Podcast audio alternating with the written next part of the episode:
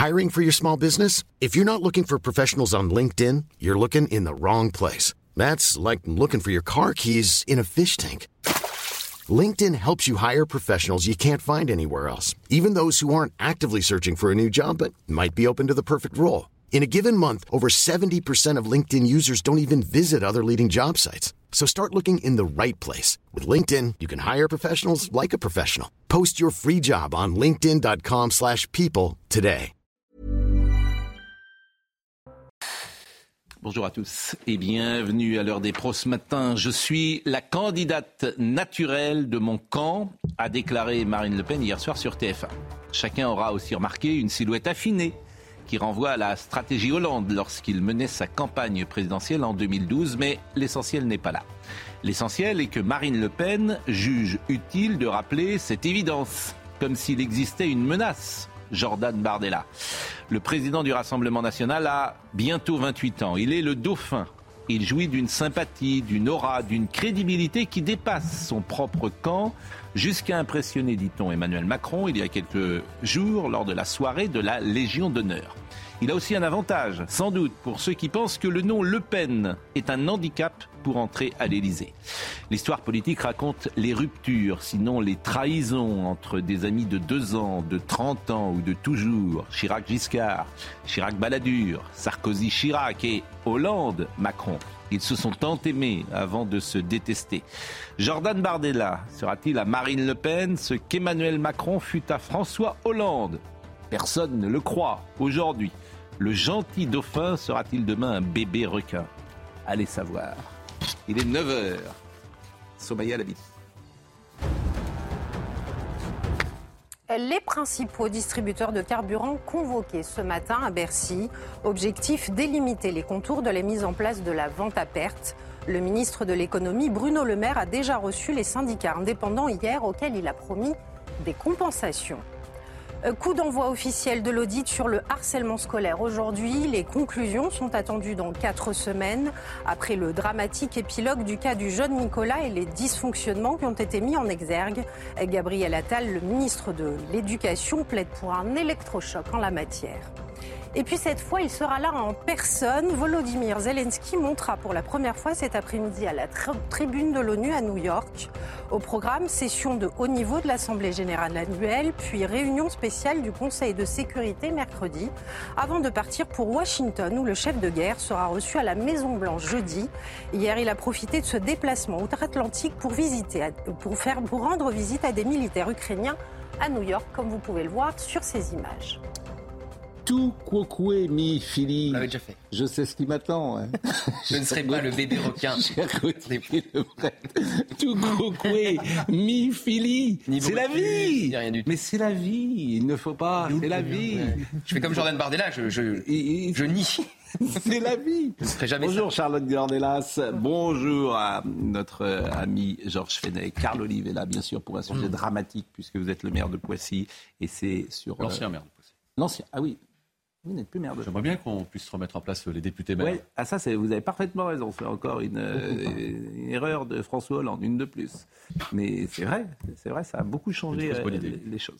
Et effectivement, euh, vous, êtes, euh, vous étiez euh, sur le territoire de Poissy et la famille de Nicolas, que vous, avec laquelle vous êtes en contact euh, permanent, et de Poissy. Oui.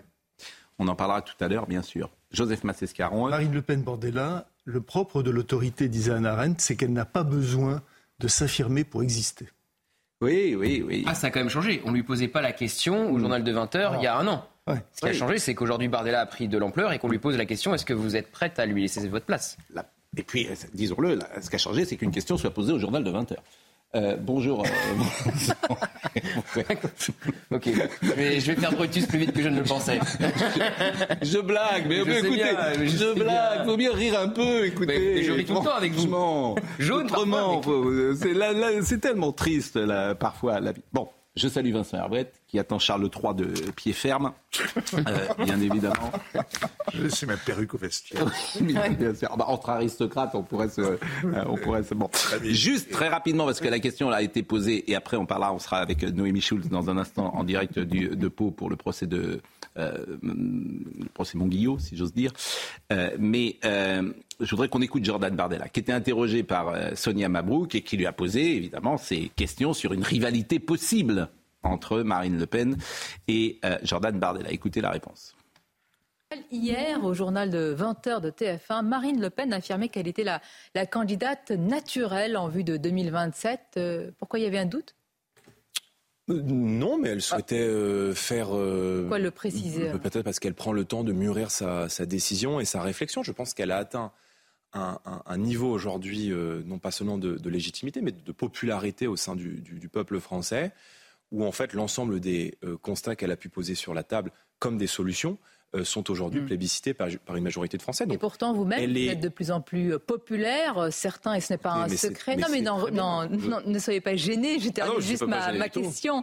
Euh, vous trouve de plus en plus, voilà, affirmé, convaincant en tous les cas pour ceux qui votent pour vous. Certains, vous verrez, vous voient déjà avoir un, un parcours et une ambition présidentielle pouvez nous affirmer ce matin que vous ne serez pas, j'allais dire, l'Emmanuel Macron de François Hollande Non, je, ne serai pas l'Emmanuel Macron euh, de François Hollande et je ne serai pas l'Emmanuel Macron de Marine Le Pen pour une raison très simple, c'est que euh, euh, celui qui pense pouvoir nous opposer avec Marine Le Pen n'est pas né. Nous avons une relation de confiance qui est très forte.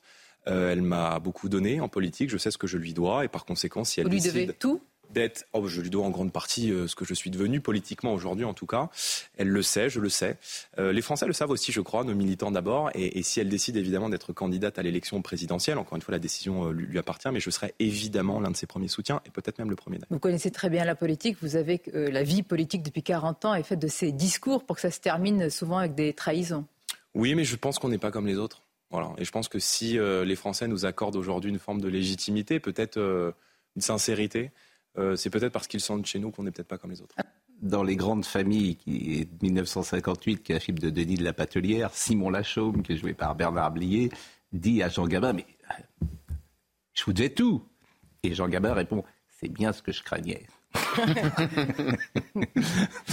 Après, une scission au RN, ça marche pas. Oui, Maigret a tenté, ça n'a pas fonctionné. Éric Zemmour a tenté de capter une partie des cadres, ça n'a pas fonctionné. Jordan Bardella, il vient de fêter ses 28 ans, il a le temps, et Marine Le Pen propose déjà un ticket pour deux, c'est-à-dire euh, américaine, qu'elle soit présidente et que si elle est élue, elle le nomme à Matignon. Non, mais la difficulté, curieusement, vient pas forcément de Jordan Bardella. Elle peut venir aussi de Marine Le Pen. Euh, lorsqu'on a fait quelqu'un, ce qui est le cas complètement, mm. on peut avoir une forme de ressentiment. Ça dépend.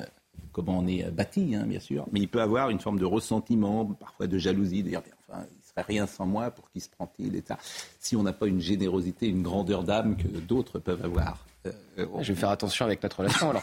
non, mais on peut, ça peut exister. Parfois, le problème vient pas tant euh, de celui qui est dauphin que de celui qui l'a fait dauphin qui n'accepte pas qu'il puisse un peu grandir. elle l'a accepté puisqu'elle lui a laissé le parti. Oui, tout à fait. C'est pour ça que moi je connais pas leur rapport. Sans elle sur l'affiche. Je veux dire, il y a que qui savent. Il n'y a qu'elle et lui. Et elle se met en retrait, on voit bien, notamment lors des euh, réunions à Saint-Denis où elle n'était pas Mais c'est des affaires, en fait, c'est toujours des affaires humaines, c'est de la pâte humaine, mais il n'y a que qui savent. C'est vrai qu'en politique, il y a un moment, il faut savoir tuer le père ou la mère. Mais l'avantage énorme, et oui, oui. l'avantage énorme pour Bardella, c'est euh, sa jeunesse, mais en même temps, c'est un handicap. Parce oui, mais vous avez, par exemple, vous avez fait de la politique. Nous, on ne connaît pas ce monde-là. Oui. On tue personne. Oui. Mais vous, vous avez tué. en, politique, il faut savoir tuer. Donc, comme vous en avez fait, j'imagine que vous avez tué quelqu'un. Il s'est suicidé tout seul. Hein. Le traître Il s'est suicidé tout seul. Hein. Moi, euh, ma famille a commencé euh, sa descente aux enfers avec le maintien de François Fillon euh, à la tête des LR pour les la candidature. Voilà. J'avais pris la fronde, effectivement, pour lui demander de se retirer. Donc, je ne pense pas l'avoir tué, c'est pas ce que je veux dire. Mais je pense qu'à un certain moment, il aurait fallu prendre des décisions. En tout cas, là, le En tout cas aussi, la perspective. La perspective. Mais c'est Marine Le Pen, comment vous le décryptez, le fait qu'elle l'ait dit aussi, qu'elle assène ça, comme ça ah, bah Parce qu'il y a, y a péril. Il y a péril. Comme on l'a dit, Gauthier l'a dit. Exagéré, les sondages sont bons. Non, mais, non, mais, vous, non, mais vous l'avez dit, vous l'avez dit vous-même. Le propre de la légitimité, c'est que hmm. vous ne l'affirmez pas. Sinon, à partir du moment où vous affirmez la légitimité, vous n'êtes plus légitime. Maintenant, il y a aussi une chose, c'était la candidature, cette annonce de la candidature hmm. de Marine Le Pen, ça c'est aussi un ballon d'oxygène pour Reconquête. La perspective de Marine Le Pen. Parce que, bah, parce que pour beaucoup, bah oui, parce que, oui, parce que beaucoup, pour beaucoup de personnes de cette mouvance-là, hmm. Marine Le Pen, c'est encore une fois la perspective de l'échec. Hmm. Enfin, là, il y a juste l'élection qui vient de se dérouler il y a un an. Elle est allée au second tour. Elle a perdu certes face à Emmanuel Macron, mais elle a alternative, gagné, Eric Zemmour n'a réussi à l'empêcher d'aller au second tour. Non, le, meilleur argument qu'a développé tout à l'heure Jordan Bardella, c'est que si tu appartiens à ce camp-là, il faut mieux euh, voter pour euh, celui qui a le plus de chances de gagner que pour celui qui a le plus de chances de perdre. Non, par contre, la liste de Marion Maréchal peut empêcher Jordan Bardella d'être leader. Bien sûr, mais euh, c'est ce qu'il a dit. Les européennes, voilà, d'être deuxième derrière. Bon, le procès Monguillot, si j'ose dire, le procès de deux jeunes hommes accusés de l'agression mortelle de Philippe Monguillot, un chauffeur de bus à Bayonne en 2020, s'est ouvert vendredi à Pau devant la cour d'assises des Pyrénées-Atlantiques donc de peau. Et vous savez que nous aimons avoir une continuité entre les sujets que nous traitons sur plusieurs jours. Et elle était avec nous, euh, Noémie Schulz, vendredi, et elle est sur place à Pau. Donc c'est intéressant de voir l'idée que nous avions avant ce procès, de voir comment se déroule ce procès. Et comme Noémie est sur place, évidemment, elle peut nous donner des informations. Bonjour euh, Noémie Schulz. Hier, euh, je crois que la Véronique Monguillot était au, à la barre Absolument. Les euh, proches de euh, Philippe Monguillot sont venus en, fin de journée euh, déposer. Véronique Monguillot est la première à s'avancer sur son bras gauche. Deux mains enlacées sont dessinées. Une date celle de son mariage avec Philippe le 28 août. Avant, j'étais contre les tatouages, souffle-t-elle dans le micro. Depuis qu'il est parti, j'en ai fait quatre. Elle parle de son mari au présent, leur rencontre en 1993. Je suis montée dans son bus pour le connaître. Lui aussi m'avait déjà repéré. Vont suivre 28 années de vie commune. Mon mari était quelqu'un de spontané, ouvert aux autres, euh, super, jamais colérique, pas violent. C'était lui et moi et nos filles. Mélanie, Manon, Marie, présente elle aussi dans la salle d'audience. À leur tour, elles rendent hommage à ce père euh, présent, attentif qui leur a transmis la valeur du travail. Qu'attendez-vous de ce procès? demande la, présidente. Une justice exemplaire, répondent les unes après les autres les femmes. Montguillot, dont la souffrance était vraiment très perceptible dans cette salle d'audience. Chez Manon, 24 ans, la colère pointe aussi. Je refuse d'entendre que les victimes sont dans le box. Je pense qu'ils y sont allés comme des bourrins. À quelques mètres, l'auteur du dernier coup de poing, celui qui a entraîné la chute mortelle de la victime, semble avoir euh, disparu. Il est replié sur lui-même, incapable de faire face euh, au visage des proches de Philippe Monguillot, euh, ainsi qu'à la photo de la victime que Véronique Monguillot tient serrée dans ses bras. Alors, comme vous êtes présente, et c'est ça qui est votre témoignage est, essentiel dans notre discussion, vous avez vu les images vidéo qui sont euh, diffusées et ces images vidéo qui euh, retracent, rapportent euh, l'altercation entre le chauffeur de bus et ses agresseurs. Oui, absolument. On a vu hier les, images, les enregistrements faits à l'intérieur du bus et aussi euh, à l'extérieur, puisque la bagarre a commencé dans le bus et s'est terminée euh, à l'extérieur. Ces images, elles ne laissent pas de place au doute. C'est bien Philippe Monguillot qui, le premier, a frappé un coup de tête violent asséné à Wissem Manaï, qui refusait visiblement de descendre du bus, puisqu'on voit le chauffeur du bus à plusieurs reprises tendre le bras, lui montrer euh, la sortie. Mais que peut-on conclure de ces enregistrements? Des images sans le son, des images muettes diffusée euh, d'ailleurs dans une salle d'audience euh, totalement silencieuse en l'absence des euh, parties civiles qui n'avaient pas supporté d'apercevoir la, silhouette de Philippe Monguillot, Bermuda, t-shirt blanc, quelques minutes avant la chute qui lui sera fatale. Très clairement, ce qu'on peut se dire, c'est que la réalité est plus complexe qu'on ne pourrait l'imaginer. Deux versions s'affrontent. Il y a celle de la défense qui insiste, la violence, elle est partie de Philippe Monguillot. Les accusés n'ont fait que riposter. D'ailleurs, ils l'ont dit hier, hein, les deux accusés qui ont été entendus, si le conducteur n'avait pas porté ce premier coup, rien ne serait arrivé. Ils ont euh, assuré euh, qu'ils mesuraient tous les jours les conséquences de leurs actes. Et puis en face, vous avez l'avocat de, la famille Monguillot qui voit dans ce coup de tête le geste d'un homme euh, à bout, exaspéré, acculé par un groupe de jeunes qui le provoquent et le poussent même à avoir ce, geste de violence pour pouvoir ensuite se déchaîner. Noémie Schulz, qui est donc en direct ce matin du tribunal de Pau. Je voudrais qu'on écoute les avocats que vous avez interrogés hier, avocats de la défense et de la partie civile. On voit bien que tout cela se déroule sur une zone de temps euh, très courte, mais vous me concéderez que de la part euh, de celui que j'assiste, il n'y a eu aucun geste de violence qui légitime ce coup de boule que le policier décrit comme violent. Et j'ai vu tout de même les euh, spectateurs dans la salle et aussi les jurés être extrêmement étonnés par cette riposte. Mais ce coup de tête est parti, faut voir dans quel contexte, il faut voir dans quelle atmosphère. Vous voyez bien quand même qu'il y a quatre jeunes, vous avez deux repris de justice, vous avez deux psychotiques, vous avez un chien. Pardon, c'est pas un teckel, vous avez vu les images. Vous avez ce groupe, il est 19h, c'est la fin de la journée, des gens qui ne veulent absolument pas descendre, qui veulent euh, euh, tout simplement prendre possession du bus, faire reculer le chauffeur et, qui sont à la recherche de l'étincelle qui va pouvoir faire que euh, leur violence va pouvoir se déchaîner et déferler sur le chauffeur de bus. Euh, Noémie vous allez nous dire ce qui va se passer aujourd'hui, mais euh, le chien dont parle cet avocat de la famille, de quel euh, type de chien parle-t-il? Alors, euh, il, en a été des débats hier euh, au, procès. C'est effectivement un, un, chien, et pardon, le, nom m'échappe, mais effectivement, il le dit, c'est pas c'est pas un teckel, c'est un chien plutôt. C'est ce qu'on appelle un Rottweiler, c'est un, un, chien. Pas un Rottweiler, mais un, un, anglais, un, un, bulldog. Mais c'est voilà, c'est un chien agressif, c'est ce que veut dire sans doute ce, cet avocat et qui participe à l'agressivité de comment dire du moment, si j'ose dire. Exactement, et peut-être et peut-être au sentiment de peur qu'a mmh, ressenti Philippe Monguillot. Et effectivement, on va entendre là, en ce moment, euh, ce matin, neuf témoins sont attendus à la barre. Ce sont les témoins de la scène, des passagers du bus. Ils vont en quelque sorte permettre de mettre le son sur les images qu'on a vues hier, puisqu'ils vont dire quels mots ont été échangés entre Philippe Monguillot et euh, les accusés, effectivement, qui étaient deux de ces quatre jeunes. Est-ce qu'il a été menacé? Est-ce qu'il a été insulté? Qu'est-ce qu'il a dit, lui? Qu'est-ce qu'il dit juste avant de porter ce coup de tête? Euh, Tout cela va peut-être, on l'espère, permettre d'éclairer les jurer les magistrats qui devront bien sûr euh, juger à la fin de la semaine. Eh bien, merci beaucoup, Noémie Schulz. On a voulu prendre le temps pour euh, savoir précisément ce qui se dit. Grâce à vous, euh, nous en savons davantage ce matin. Merci beaucoup. Et évidemment, dans toutes les éditions de CNews aujourd'hui, on vous retrouvera en direct de Pau. Je ne sais pas si l'un de vous a un commentaire. Non, mais s'il y a eu effectivement un premier geste violent, un coup de tête du chauffeur de bus, ce qu'on savait déjà. On savait, mais dans le contexte qui vient de décrire l'avocat de la famille, ça n'excuse en rien les coups mortels qui ont suivi derrière. Vous comprenez? Il n'était pas en état de légitime défense. Ces jeunes qui l'ont agressé et qui l'ont achevé, on peut dire, euh, sur le trottoir.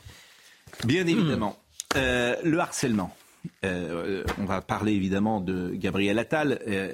D'ailleurs, on sait que vous êtes assez proche de la présidence de la République. Je, je trouve qu'il y a un discours de fermeté qui se met en place depuis la rentrée. J'ai cité Éric Dupont-Moretti sur le syndicat de la magistrature. Gabriel Attal, sur les recteurs. Euh, Et la Baïa? La Baïa également. Donc il y a une sorte de, voilà, de fermeté. Je ne sais pas si c'est passager, si c'est volontaire. C'est forcément volontaire d'ailleurs, mais l'été a été instructif. D'abord, merci pour l'invitation, Pascal Pro. Mm. J'ai envie de dire, il est temps. Mm. Rien ne vaut une vie. Mm. Je vous parle de ce que je vis euh, depuis, euh, depuis quelques semaines maintenant sur ce drame, euh, ce drame de Poissy. Mais quand on creuse un tout petit peu, on s'aperçoit que ce qui s'est passé à Poissy, malheureusement, n'est pas un microclimat de ce qui se passe dans le pays. Donc il faut de la fermeté. Donc il faut effectivement des sanctions qui soient fermes. Donc il faut remettre. Mais des sanctions contre qui? Parce que qui a écrit cette lettre Cette fameuse lettre qu'on a lue hier, qui est partie du rectorat? Est-ce la rectrice qui l'a écrit, mais cette rectrice n'est plus en place Cette rectrice, d'ailleurs, qui avait été nommée, parce que si j'avais bien suivi, elle était euh, compagnon, quoi. elle était une des élèves euh, de euh, comment dire de, la classe d'Emmanuel Macron durant l'ENA. Voilà, une camarade de promotion. Elle avait été élue, elle avait été choisie pour ça, en dehors des. les critères avaient été élargis pour qu'elle puisse prendre cette Mais cette rectrice, par exemple, elle, est, elle sera entendue par la justice si tant est que ce soit elle. Mais c'est elle qui a écrit? Non, c'est pas elle qui a écrit.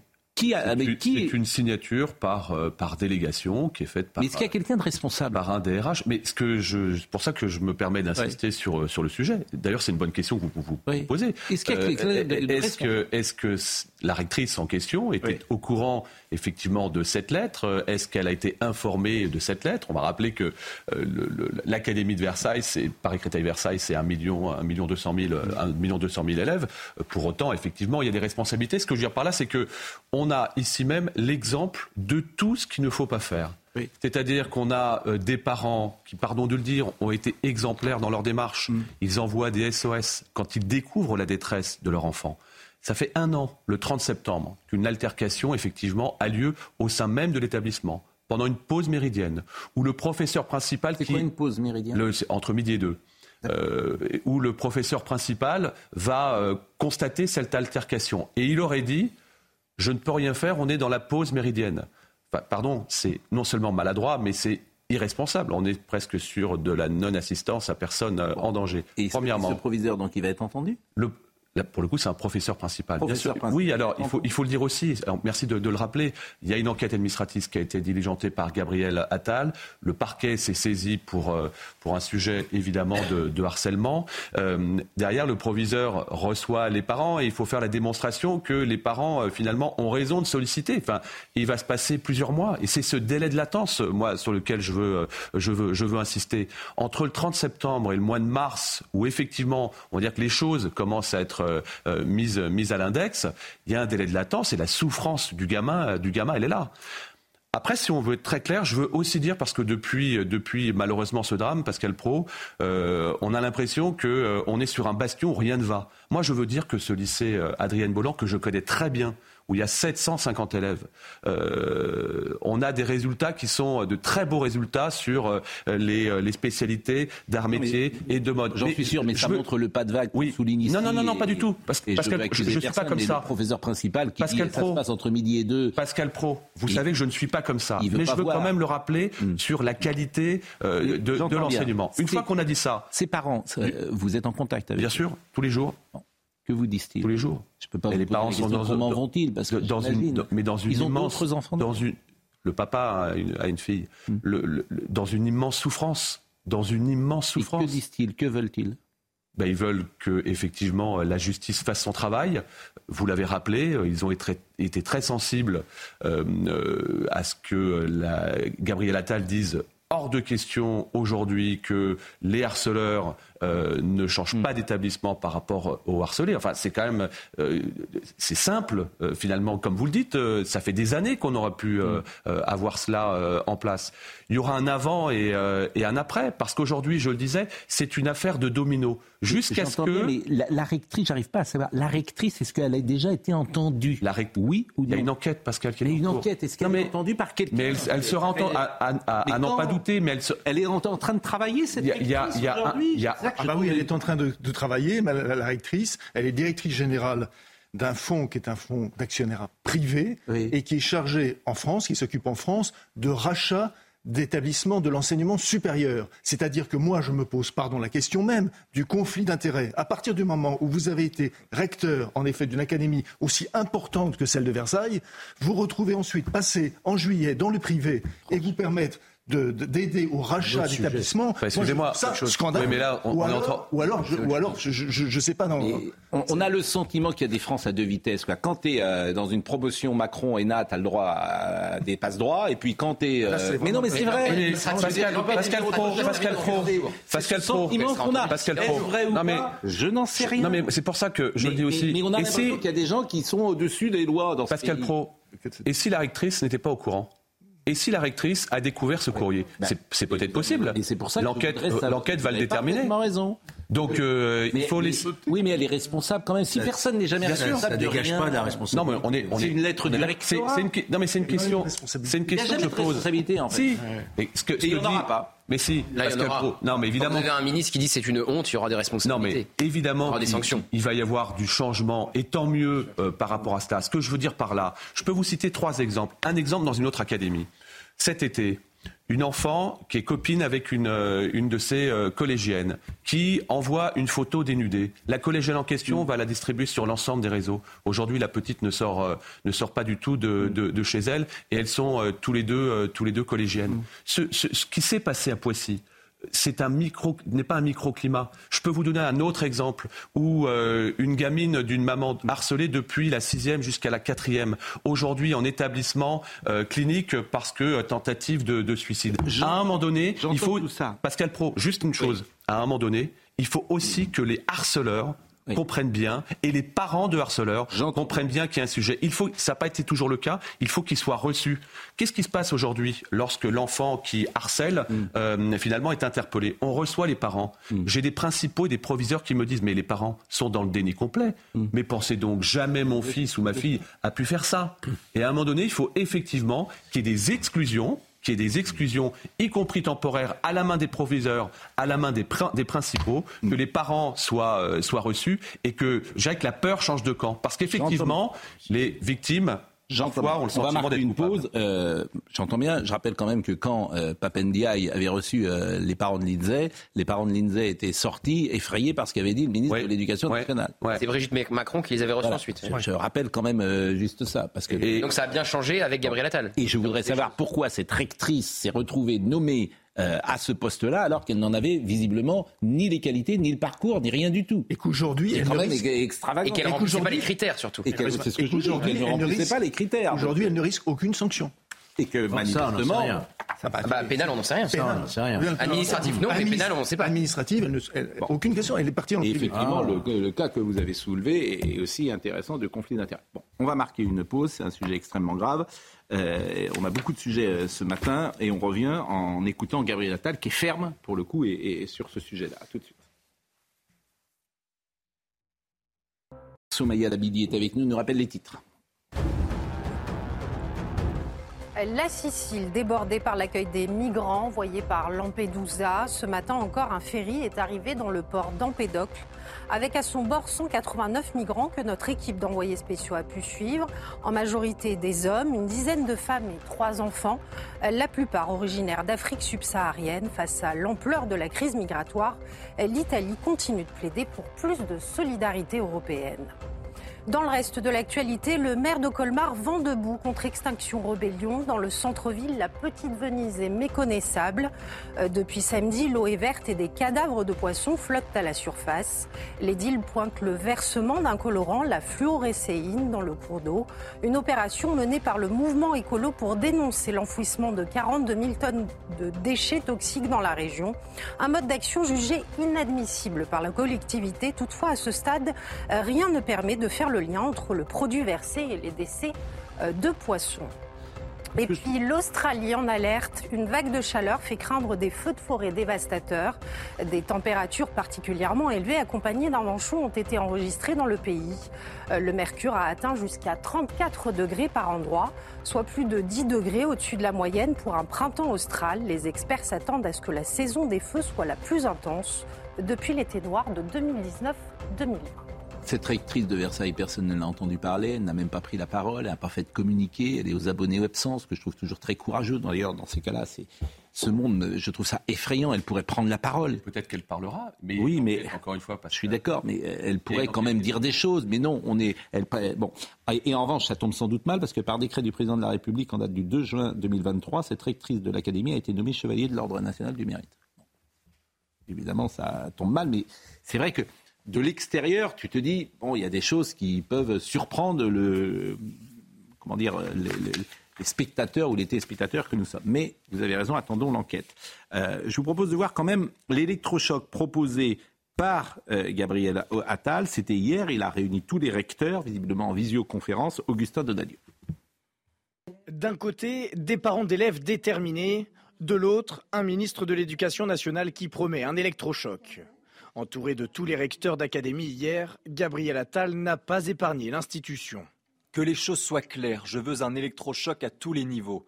Mon rôle, votre rôle n'est pas de protéger une institution à tout prix, mais de protéger à tout prix nos élèves, nos enfants.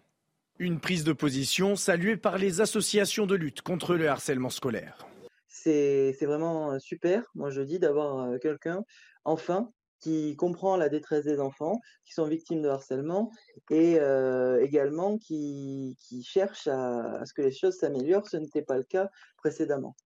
Le plan d'action du ministre se présente en trois étapes. La première, un audit par l'inspection générale, puis la création d'un plan d'action pour chaque académie, et enfin une évaluation des résultats. L'audit concernera l'ensemble des cas qui ont été remontés depuis la dernière rentrée jusqu'à cette rentrée soit de septembre 2022 jusqu'à septembre 2023. Il pourrait y avoir certaines réticences, puisque ça voudrait dire qu'on remet leur travail en, leur travail en cause. Et c'est vrai que ça, ça pourrait ne pas plaire à certains. Les conclusions de cet audit sont attendues dans quatre semaines. Le ministère assure que, si besoin, des moyens humains supplémentaires seront mis en place, affirmant ne pas vouloir perdre une seconde pour agir. Euh, ce qui est important également de signaler, c'est que Brigitte Macron est très présente sur ce dossier. Sur l'évaluation, par exemple, Pascal, de Pascal Pro sur euh, mm. les, résultats, c'est euh, une demande partagée justement avec, avec la maman du, petit Nicolas mm. avec Madame Macron, avec Gabriel Attal dans les discussions qu'on a pu avoir la semaine dernière. Il n'y a jamais finalement d'évaluation de, d'efficience des actions qui sont mises en place. Et puis enfin, il faudrait aussi que les parents d'élèves soient autour de la table lorsqu'il y a des décisions à prendre et de la transparence dans les informations. On a ce qu'on appelle dans nos collectivités, quand on est maire, des conseils de sécurité de prévention des délinquances, que connaît bien M. Fenech. Il faudrait qu'on mette ça en place, des conseils de prévention et de, de sécurité sur le, sur le harcèlement, en mettant tout le monde autour de la table. Le sujet aujourd'hui, c'est que chacun joue dans son couloir et que personne ne se parle. Et dans le même pourquoi on voulait en parler ce matin. L'association Hugo, Hugo Martinez, qui est très médiatique, va fermer ses portes faute de moyens. Il s'était battu pour que euh, le harcèlement devienne euh, un délit. Il a aidé 200 euh, 000 familles, je crois, et ça va fermer. C'est ce qu'il voilà, il regrette dans les médias parce qu'il n'y a pas assez de moyens. Bon, merci en tout cas d'être venu. Il y a que des téléspectateurs qui me disent pouvez-vous rappeler le contenu de la lettre de rectorat? Je, veux bien la rappeler, on l'a beaucoup dit. C'est-à-dire que le rectorat a donc écrit aux parents de Nicolas les propos que vous avez tenus et le comportement que vous avez eu envers des personnels de l'éducation nationale sont inacceptables. Je les réprouve de la façon la plus vive. Aussi, dans l'intérêt de votre enfant et par souci d'exemplarité à son égard, je vous enjoins d'adopter désormais une attitude constructive et respectueuse envers les autres membres de la communauté éducative, etc. etc. Et ce, cette lettre, euh, Gabriel Attal avait jugé qu'elle était une honte. Donc euh, là-dessus, il n'y a pas de. Quand la maman la reçoit, le, le, fiston est derrière la maman et plus rien ne sera comme avant. Oui, bien sûr, bah, évidemment, évidemment. C'est. Je crois qu'on a fait, on a dit ce qu'on pouvait dire sur ce sujet extrêmement grave et, dramatique, et on attend effectivement les résultats de l'enquête. Autre sujet qui nous a intéressé ce matin, qui est évidemment à la fois un détail, mais le diable est dans les détails, c'est un YouTuber qui se vante dans une vidéo de profiter des aides sociales de l'État. C'est ça qui est absolument incroyable. Je fais un parallèle avec le chauffeur de taxi, le chauffeur de bus l'autre jour. Vous savez, qui s'était filmé en train d'insulter. C'est quand même lui qui se filme. Vrai. Et là, pareil, ce YouTuber, avec euh, arrogance, il vient dire qu'il bénéficie d'aide alors qu'il ne devrait pas en bénéficier. Donc il affirme cumuler l'allocation aux adultes handicapés, l'allocation de solidarité spécifique et l'APL pour un montant de 1800 euros par mois. Il propose même de dévoiler... Net. 1800 euros net. Et il propose même de dévoiler ses méthodes contre un paiement de 300 euros. Et il vit pas en France, je crois. Alors, voyez cette, euh, comment dire, cette séquence, et on s'est demandé, comme pour le chauffeur de bus l'autre jour, est-ce qu'on doit le flouter, le montrer ou pas Bon, il y a toujours des discussions dans ces cas-là, et puis chaque, chaque avis et chaque argument peut s'entendre. Mais voyez cette séquence, et puis on écoutera Charles Prats qui nous a décrypté cette séquence. Si vous avez un handicap, alors moi, il faut savoir que je suis handicapé sur le papier, je vous rassure, je suis en très bonne santé. Alhamdulillah, je suis en très bonne santé. Euh, j'ai mes jambes, je marche, alhamdulillah. Euh, j'ai mes yeux, je vois, alhamdulillah, je respire. Mais euh, j'ai fait valoir quelque chose. Après, je ne vais pas rentrer dans le détail parce que mon dossier médical, je le garde privé.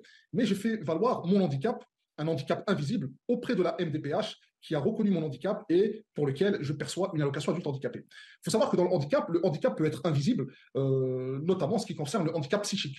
Si jamais tu as fait une dépression, une longue dépression qui t'a conduit à de nombreuses hospitalisations et qui entrave ta vie sociale et ta vie professionnelle, tu peux faire valoir ton burn-out, ta dépression au titre du handicap psychique auprès de la NDPH pour percevoir la hache.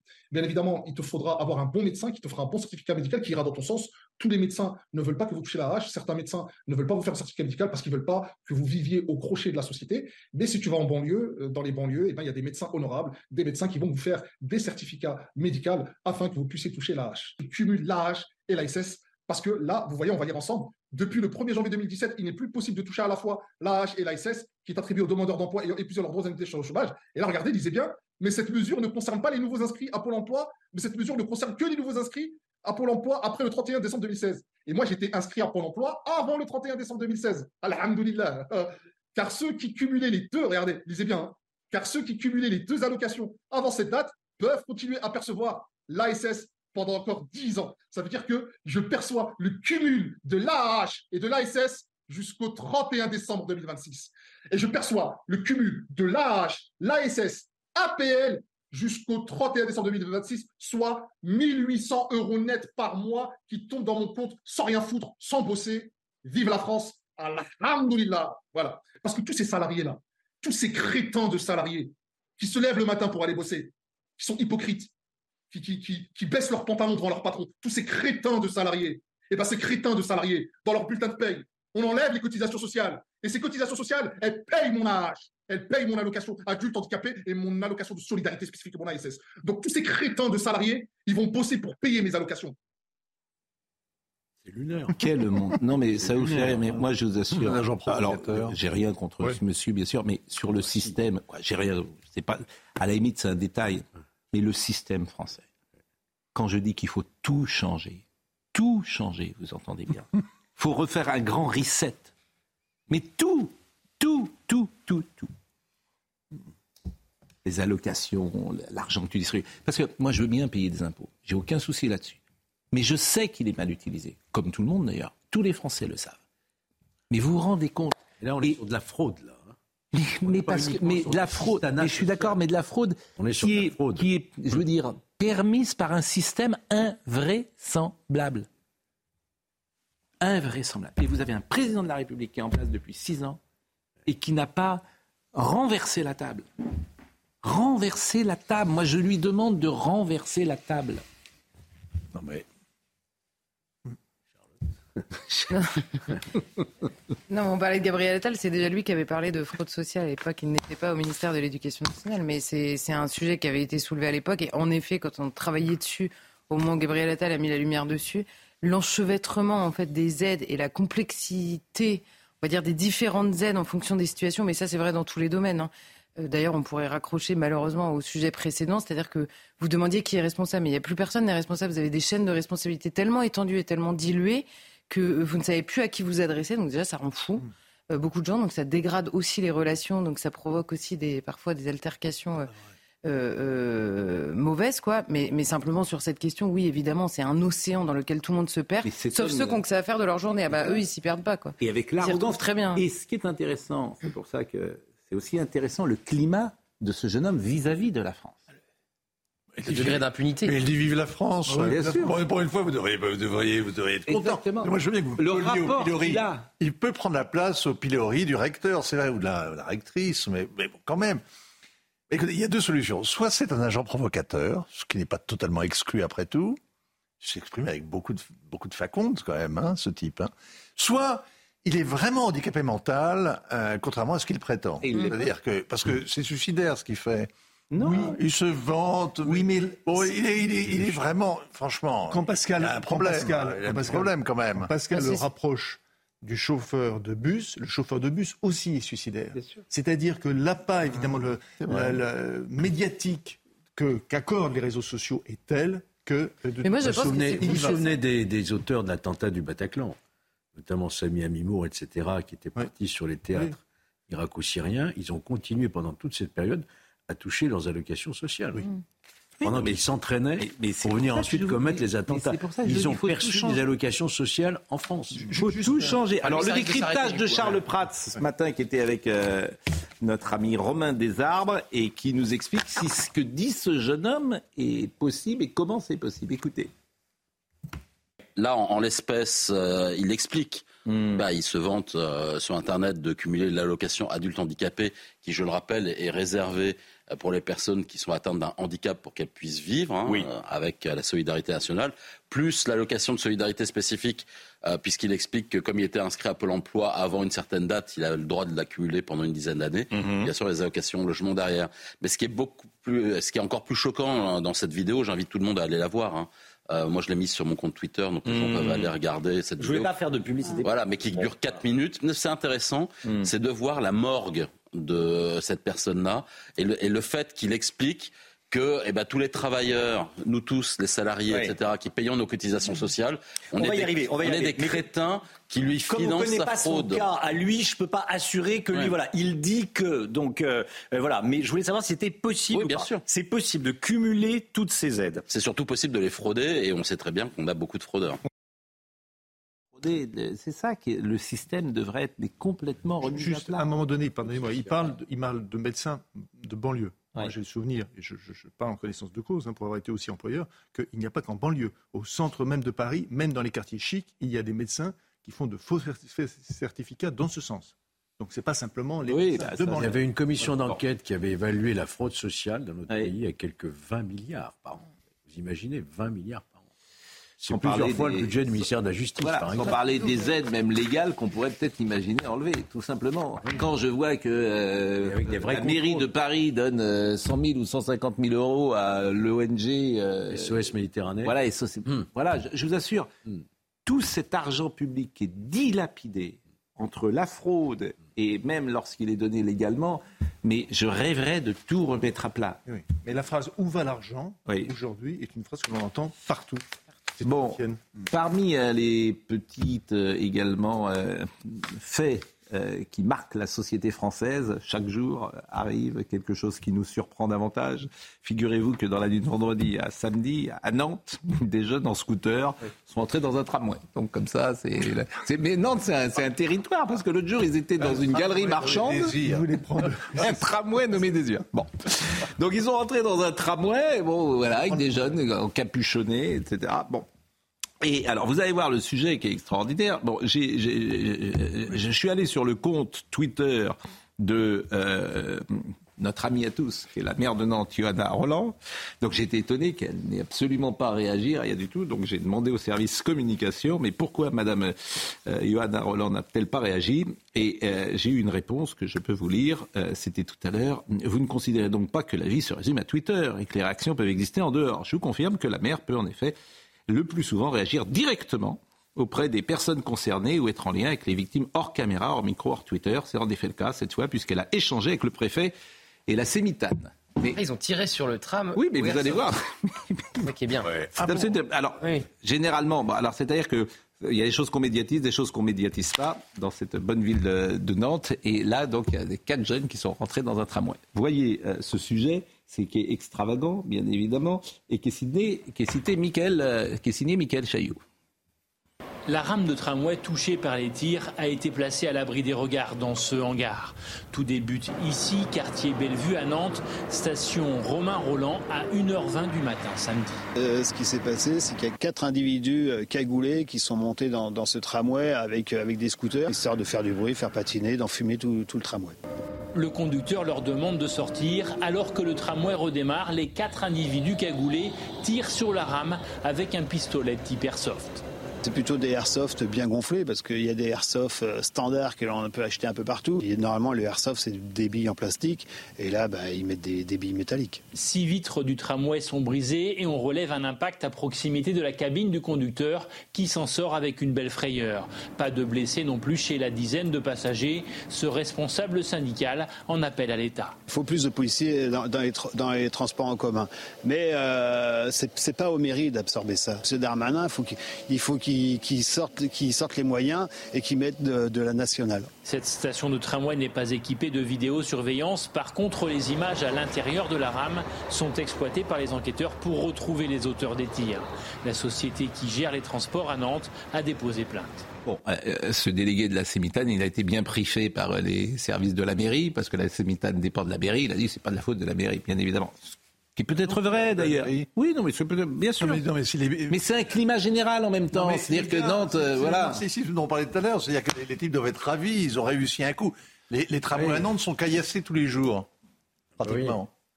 C'est plus Nantes, c'est plus l'Ouest, c'est le Far West quelque part. C'est vraiment, il y a, y a, une espèce de, de, de, violence indistincte. Les types montent dans le bus avec un, un scooter, avec dans le tram avec un scooter voyez ce qui frappe. Il y a un sentiment d'impunité. Mais sauf, Vincent, que c'est la, comment dire, c'est la conséquence d'une politique municipale menée par Jean-Marc Ayrault depuis 1989, puisqu'il avait pris la mairie à ce moment-là, qui fait cette ville telle qu'elle est devenue. C'est en cela que cette mairie est responsable, mais comme à Rennes, comme dans d'autres villes. Et Madame Roland a décidé de se représenter. Bah, si les Nantais veulent la réélire, qu'ils la réalisent. Qu'est-ce que vous voulez que je dise? Non, mais ce qui est frappant, c'est qu'on n'a pas à faire là une criminalité euh, crapuleuse, c'est-à-dire pour se procurer des biens, de l'argent, des escroqueries.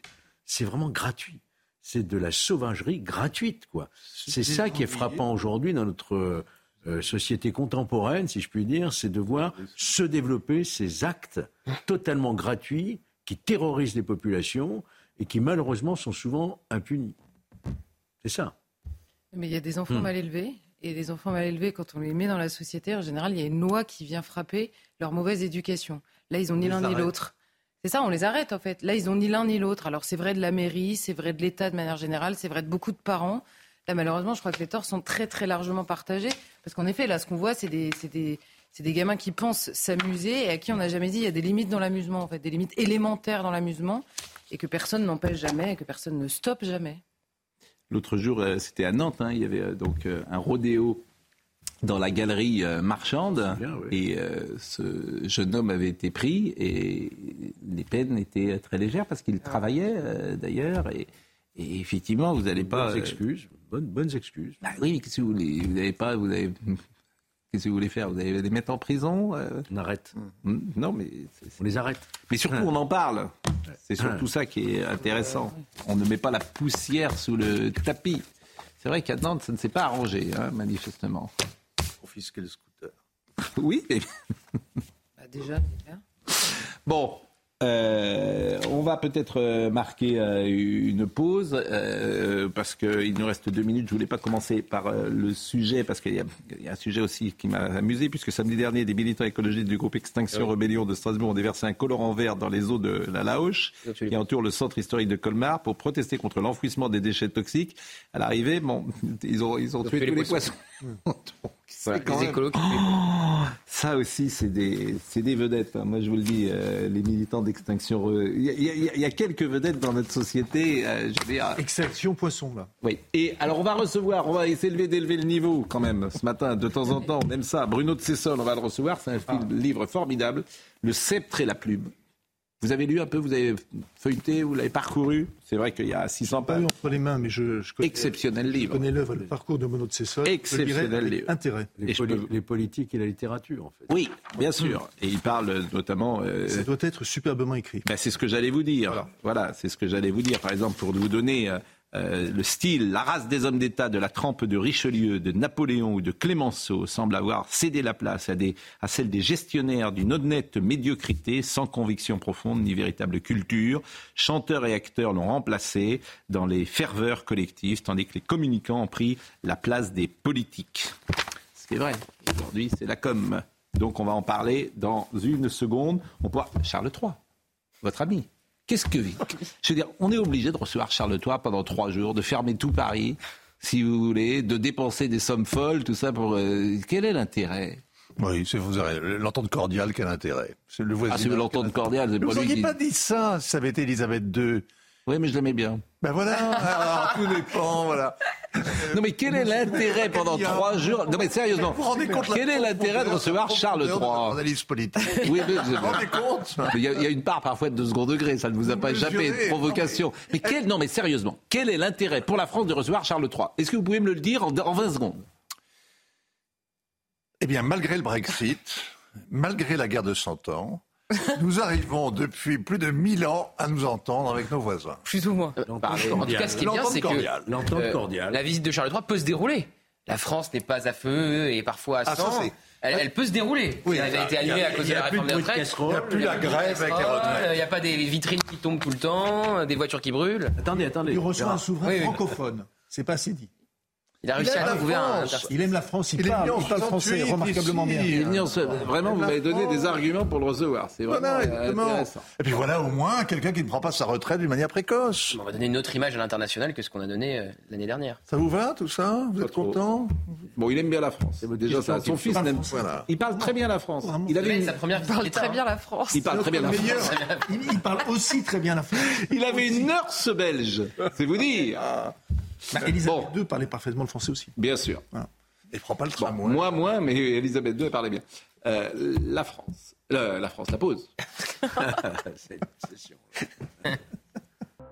Bruno de Cessel est avec nous, le sceptre et la plume, parce que c'est une tradition euh, française de l'écrivain et de l'homme politique, Hugo, bien sûr, mais même parfois il y a une forme de complexe. François Mitterrand tous, et Emmanuel Macron, ils aiment faire planer l'idée qu'ils auraient pu être écrivains. Giscard.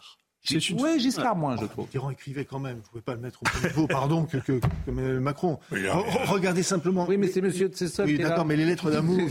non, je, je, je, suis, je veux dire, Bruno, Bruno, c'est Monsieur de Vous vous connaissez Oui, oui. Ah, bon. Bien sûr. Mais oui, c'est monsieur de Cessel qui est là. Je veux dire qu'il y a une fascination réciproque entre les politiques et les écrivains qui dure en France depuis au moins le XVIIe siècle, que les, les, hommes, les écrivains, en général, les grands écrivains français, ont tous nourri une ambition politique plus qu'une ambition littéraire. Par exemple, de Chateaubriand à Victor Hugo, en passant par euh, Lamartine, euh, Benjamin Constant et autres, leur ambition était d'agir mm. dans l'espace public et, d'obtenir la gloire de la politique beaucoup plus que la gloire de la littérature. De l'autre côté, les hommes politiques qui savent pertinemment que le bilan de leur action n'est pas un bilan très durable, qui sera soumis au devoir d'inventaire après la fin de leur mandat, mm. estiment euh, nécessaire d'ajouter à leur légitimité, issue des urnes ou autres, une autre légitimité qui est une légitimité. on est une patrie littéraire et ça fait un peu. Quand Mitterrand, par exemple, se fait photographier par Gisèle Freud, mm. la première fois, quand il est élu, il dit mm. Tenez compte du fait que je suis un écrivain avant d'être un homme politique. Oui. Bon. Et puis euh, la photo officielle, je crois, elle était devant une, des bibliothèques, euh, évidemment. Bon, et c'est vrai que, j'allais dire, c'est assez distingué euh, de, montrer une forme de culture littéraire en France. Le livre, là, le Goncourt va arriver. On doit, on doit être le seul pays au monde qui va se passionner par le Goncourt. Espérons simplement qu'il soit à la hauteur, j'allais dire cette fois-ci. Euh, un, auteur, un auteur à la hauteur. voilà. Et pas à la autrice, c'est ce que vous voulez dire. Bon, euh, parce que vous avez mauvaise langue, je vous connais. Somaya Labidi nous rappelle les titres. La crise de Lampedusa attise les tensions européennes, mais aussi françaises, le long de la frontière avec l'Italie. Euh, dans les départements des Hautes-Alpes et des Alpes-Maritimes, les autorités ne cachent pas leur crainte d'un flux de migrants toujours plus important. Euh, c'est le cas du maire de Briançon. Euh, l'édile se dit extrêmement inquiet et réclame plus d'effectifs pour faire face à la situation. Les principaux distributeurs de carburant convoqués ce matin à Bercy, objectif délimiter les contours de la mise en place de la vente à perte. Le ministre de l'économie, Bruno Le Maire, a déjà reçu les syndicats indépendants hier auxquels il a promis des compensations. Et puis va-t-on vers une reconnaissance du catalan, du basque et du galicien comme langue officielle de l'UE euh, La demande du gouvernement espagnol est examinée aujourd'hui à Bruxelles. Elle se heurte à de nombreuses objections liées entre autres à la crainte d'un effet domino. Une telle reconnaissance nécessite toutefois une adhésion à l'unanimité des 27 États membres. Lampedusa, Régine Delfour est avec nous en direct, non pas de Lampedusa d'ailleurs parce qu'elle est en Sicile, elle était à Lampedusa et elle a accompagné les, migrants qui vont jusqu'à la Sicile. Jusqu'en Sicile. Je rappelle que le ministre français de l'Intérieur, Gérald Darmanin, est arrivé hier à Rome afin de discuter de la coopération européenne après l'afflux de migrants sur la petite italienne de Lampedusa. Il a rencontré euh, le ministre de l'Intérieur italien Matteo Piantedozzi. Il sera d'ailleurs, euh, je crois, l'invité de 20h ce soir où il annoncera les décisions du gouvernement. Mais ce qui m'intéresse, euh, évidemment, Régine, bonjour, c'est comment vont ces personnes, comment se passe ce voyage? Et surtout que vont-ils que vont-elles devenir ces, ces personnes et ces migrants?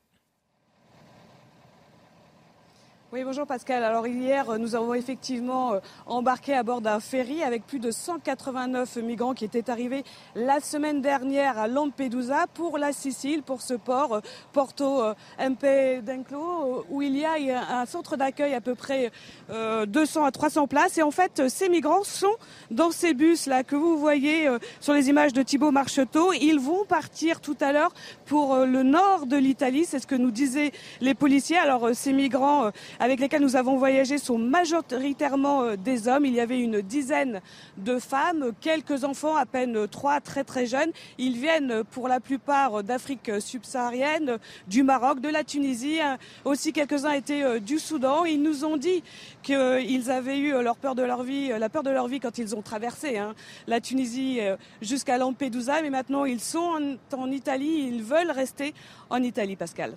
Alors, euh, euh, Gérald Darmanin a dit clairement que euh, s'ils sont réfugiés politiques, ils auront le droit de venir en France. Mais est-ce que vous avez pu, vous, évaluer leur statut? Est-ce que ce sont des gens qui fuient la guerre, qui fuient les, dictatures? Est-ce que ce sont des... Est-ce qu'ils peuvent avoir ce statut de réfugiés politiques?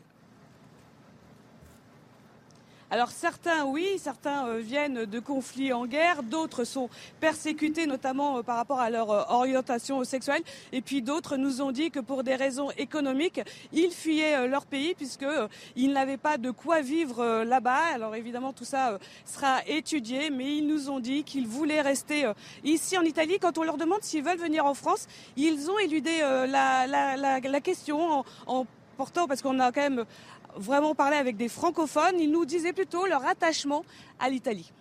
Bah merci beaucoup Régine euh, Delfour. Merci euh, d'être euh, en Sicile avec nous et de nous donner ces informations. Gauthier Lebret. Non mais ce qui est à peu près certain, c'est qu'il y en a beaucoup qui vont tenter de passer la frontière. Et Gérald Darmanin, effectivement, il veut que les demandes d'asile se fassent de l'autre côté de la frontière c'est-à-dire en Italie, c'est ce que prévoit le pacte des, migrations et de l'asile, qui prévoit aussi de sanctionner financièrement les pays à hauteur de 20 000 euros par migrant, les pays qui refuseraient euh, d'accueillir des migrants. Ça vise principalement la Pologne et la Hongrie, mais on aura beau mettre euh, un nombre de policiers conséquent, euh, multiplier les contrôles à la frontière entre la France et l'Italie. Il n'y a pas un mur entre la France et l'Italie, vous n'empêcherez pas hmm. les migrants qui veulent tenter leur chance de passer. Et l'hypocrisie euh, qu'il y a en France, c'est qu'on les intercepte pour certains d'entre eux, et après on les renvoie de l'autre côté de la frontière, c'est-à-dire en hmm. Italie. Ils sont jamais renvoyés dans leur pays d'origine. Bon, Vincent Hervet, on a eu euh, hier soir la discussion. Le blocus naval, c'est impossible? Le blocus naval? Hmm. Une flottille qui empêcherait, euh, qui protégerait quoi? Les eaux territoriales françaises? Toutes les côtes. les eaux territoriales européennes? Oui. C'est possible ou pas?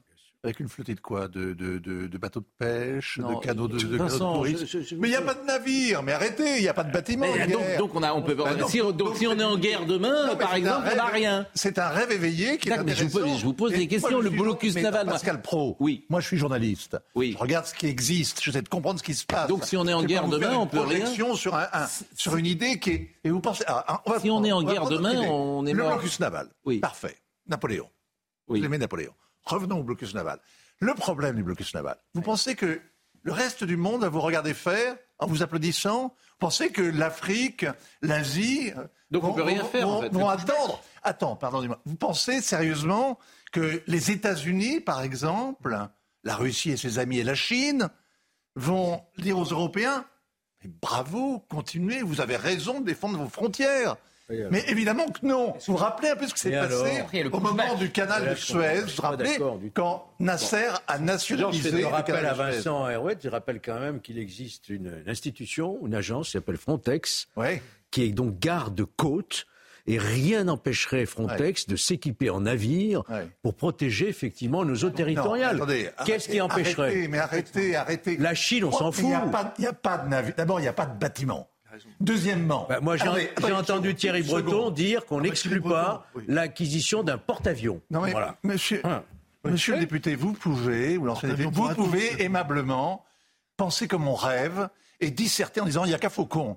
Le problème, sincèrement, d'abord Frontex, qui a viré l'an dernier son directeur général qui était français, il l'a viré. Pourquoi? Parce que ce ne sont pas des gardes-frontières qui servent à garder les frontières sont des gardes-frontières qui sont là pour surveiller les États qui voudraient éventuellement repousser les migrants. il y a un problème, On n'a pas le droit il y a un problème, de repousser donc, les Frontex migrants. ne sert à rien. Euh, donc Frontex, c'est de l'argent public. Si Frontex, ne sert à rien. Exactement. en fait, tout est effrayant, comme toujours. Frontex sert très précisément à vérifier que les Grecs ne repoussent pas, hors de leurs eaux territoriales les bateaux qui essaient d'assaillir. Ils sont là pour empêcher les étrangers clandestins Ils sont là pour faire respecter par les États les valeurs européennes ah bah d'accueil. les valeurs européennes. Pardonnez-moi, il y a un pacte qui a été signé qui s'appelle le pacte de Marrakech. Hmm. Qu'est-ce que dit le pacte de Marrakech Très mauvais pacte. Hein. Le pacte de Marrakech, hmm. en juin, dit que l'immigration il n'y a pas de différence entre immigration légale et illégale. Première chose. C'est pour ça que c'est très mauvais. l'immigration est bénéfique. C'est un fait Bon, je suis d'accord avec vous. je vous avais répondu. Allez, on avance. L'Europe, on avance. L'Europe, dernière chose, l'Europe a du mal, c'est pour ça qu'elle se tait. L'Union européenne, qui est en train de détruire l'Europe, hmm. l'Union européenne a du mal à assumer une politique qui encourage l'immigration massive. Mais la réalité, c'est oui à l'immigration. Idéologique. C'est donc idéologique. Alors, euh, oui. Juste, il y, a, une phrase. Euh, moi, je voudrais avoir l'avis de Vincent. Euh, du ministre de la Défense italien, qui s'appelle Guido Crosetto, mm. qui appartient au même parti que Mme Meloni. Mm. Bien. Cette phrase est la suivante. L'augmentation exponentielle de du phénomène migratoire au départ des côtes africaines fait également partie, dans une mesure non négligeable, mm. d'une stratégie claire de guerre hybride. On l'a déjà vu en tout cas. Bon, ah oui, mais c'est un mot compliqué pour dire une réalité. Non, mais non, mais non, mais pas Pascal. Oui, il a dans l'idée que les Tunisiens, il a dans l'idée que les Tunisiens ont envoyé cette flottille euh, le week-end dernier pour faire pression sur le gouvernement pour qu'il paye les 900 millions qui sont prévus. Avançons, s'il vous plaît. C'est les Russes, on parle des Russes. Oui, c'est possible, c'est possible. Mais vous avez l'extrême gauche, vous avez les Russes, vous avez les, vous avez les, pays voisins. Tout le monde nous fait chanter, oui, c'est vrai. En fait, on peut rien faire. Alors, en gros, mais si, bien sûr. non, mais j'ai compris. On peut rien faire. C'est une argent euh, de blinde. Frontex ne sert à rien. Il faut gouverner. non, il faut reconquérir un peu de souveraineté. je suis bien d'accord avec vous. Il y a une idéologie, migrationniste derrière. D'ailleurs, monsieur Tsessal, vous n'habitez plus en France.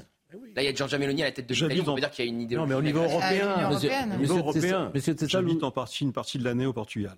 Pourquoi Parce que mais par choix. Euh, C'est par choix. C'est-à-dire que vous ne voulez plus être en France. J'ai découvert ce pays après la révolution des œillets, que j'en suis tombé amoureux. Ah oui.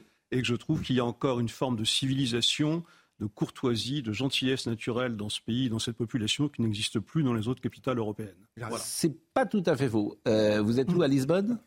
Je suis à Lisbonne même. c'est pas pour des raisons du tout euh, fiscales. C'est pas uniquement pour Benfica, non. D'accord. Non, mais c'est pas pour des raisons fiscales, veux Non, absolument. Mais là où vous avez raison, c'est que le Portugal, et on a tous un rapport particulier avec le Portugal, et effectivement, on est frappé quand on y va des bonnes ondes ah bah que dégage ce pays. Voilà. Absolument. Et une forme de, climat agréable. Euh, de voir euh, ces gens ensemble et une courtoisie, on appelle ça la civilisation. Voilà. et civilisation aujourd'hui dans ce pays ensauvagé qui est le nôtre. Effectivement, oui, ça, ça frappe quand ah, on vous que notre pays en à Paris, on, est, étonné par le contraste. Ah, oui. comment, et comment ne pas saluer un pays qui a donné un monde au monde? Merci pour cette intervention. Euh, l'inquiétude, je le dis pour euh, Marine Lançon, euh, le sujet que nous allons voir maintenant n'était pas prévu tout de suite. Il était prévu un peu plus tard. Je le dis pour Marine. C'est le sujet sur l'inquiétude qui sévit, qui existe dans les Alpes-Maritimes. Inquiétude de voir, évidemment, ces migrants arriver sur le territoire. Je vous propose de voir le sujet de Sarah Fenzari. Face à l'afflux de migrants, l'inquiétude est palpable le long de la frontière avec l'Italie. Dans les Alpes-Maritimes, les interpellations ne cessent d'augmenter. Plus de 30 000 depuis le 1er janvier. Le préfet souhaite donc davantage de forces de l'ordre. Si on pouvait avoir une capacité supplémentaire de 100 personnes pour placer justement euh, ces, étrangers euh, que nous avons interpellés euh, dans des conditions qui soient plus favorables et éviter, éviter qu'il y ait une, surpopulation effectivement qui, qui peut poser problème. Dans les Hautes-Alpes, même constat, le maire de Briançon regrette un manque d'effectifs. On observe euh, effectivement depuis cet été, surtout depuis le, mois d'août, euh, un flux migratoire qui est euh, extrêmement important. On n'a pas les effectifs de police à la frontière pour arriver à contenir ce flux migratoire et qu'on n'a pas non plus, on est un petit bassin de vie de la région PACA et on n'a aujourd'hui pas les capacités ni de gérer ce flux ni de l'accueillir. Donc aujourd'hui, je vous confirme que je suis extrêmement inquiet. Et face à un afflux de migrants toujours plus important, une problématique demeure les autorités ont besoin davantage de places d'enfermement temporaire avant de remettre les migrants aux autorités italiennes. Euh, il y a des États qui payent pour qu'on retienne leurs migrants, euh, Vincent. Ah bah, c'est 20 000 euros par migrant. Oui, bien sûr. Oui. Non, mais attendez. Je ne dis pas qu'il n'y a rien à faire. Ah si, ce que vous avez dit. Non, pas du tout. Bah, je, vous dis, je vous dis qu'il y a des fausses solutions. Oui. Et c'est quoi les vraies Il y a des fausses solutions. C'est quoi les vraies Attendez, il y a des fausses solutions. C'est quoi les vraies Et les fausses, vous l'avez dit, j'ai compris, mais les vrais, c'est quoi Les vrais, c'est de faire d'abord, il faut avoir beaucoup de détermination. Il faut être capable de supporter l'impopularité. Il faut être capable d'être montré du doigt par la terre entière. Il faut faire montrer, il faut décourager les gens qui veulent venir. Et ça, pour ça, il faut prendre des mesures. Sauf que votre flottille, quand vous aurez eu 10 bateaux qui se seront précipités sur la flottille et qui vous les auraient mis à l'eau, vous les aurez repoussés, eh bien, vous arrêterez immédiatement. Vous, la, vous, la, vous la ferez revenir à Toulon et elle restera à quai. Mais déjà, déjà l'impopularité, on va dire, aux yeux des élites européennes et de toute la presse sera extrêmement populaire dans la population, dans toutes les populations européennes. Non, mais déjà, c'est vrai, il y, y, a un fossé entre les deux, on va dire.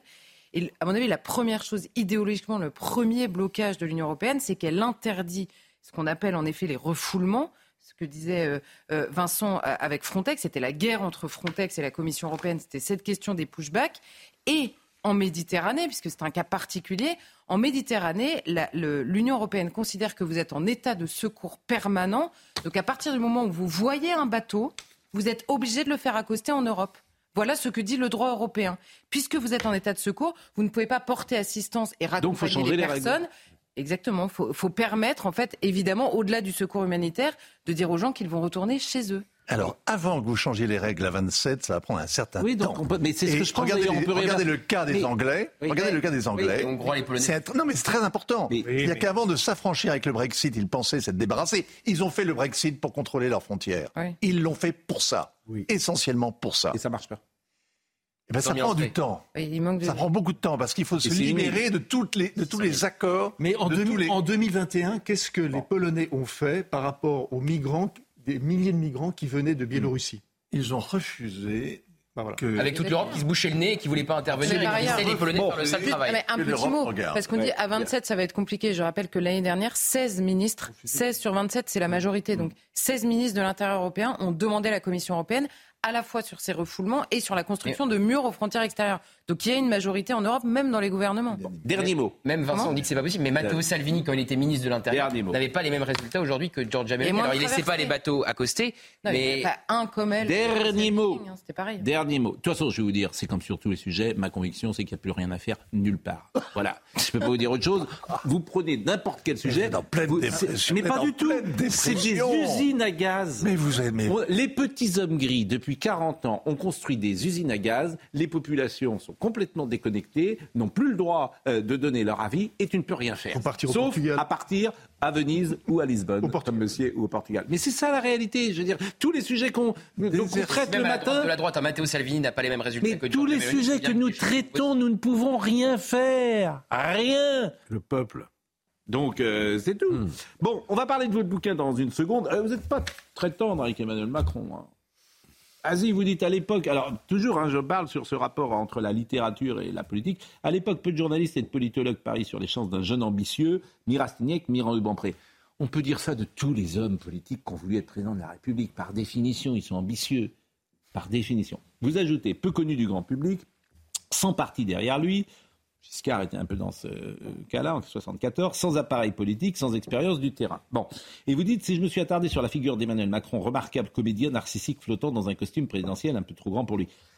Ah oui, ils sont tous comédiens. Et puis ils sont tous sans doute un peu narcisses. Et puis des narcisses, il y en a des, des, des, avocats, des présentateurs de télévision. Dès que tu vas à la lumière, même vous, vous êtes un peu narcisse pour vouloir écrire. Autrement, vous resteriez, vous resteriez dans votre grotte. Bah, sans doute, on peut dire ça. Vous, au Portugal. Mais non, mais ça m'amuse toujours. Oui, il y a sans doute une part de vouloir être. Autrement, vous viendriez pas sur ce plateau. Par définition, si vous voulez voir personne. Bon.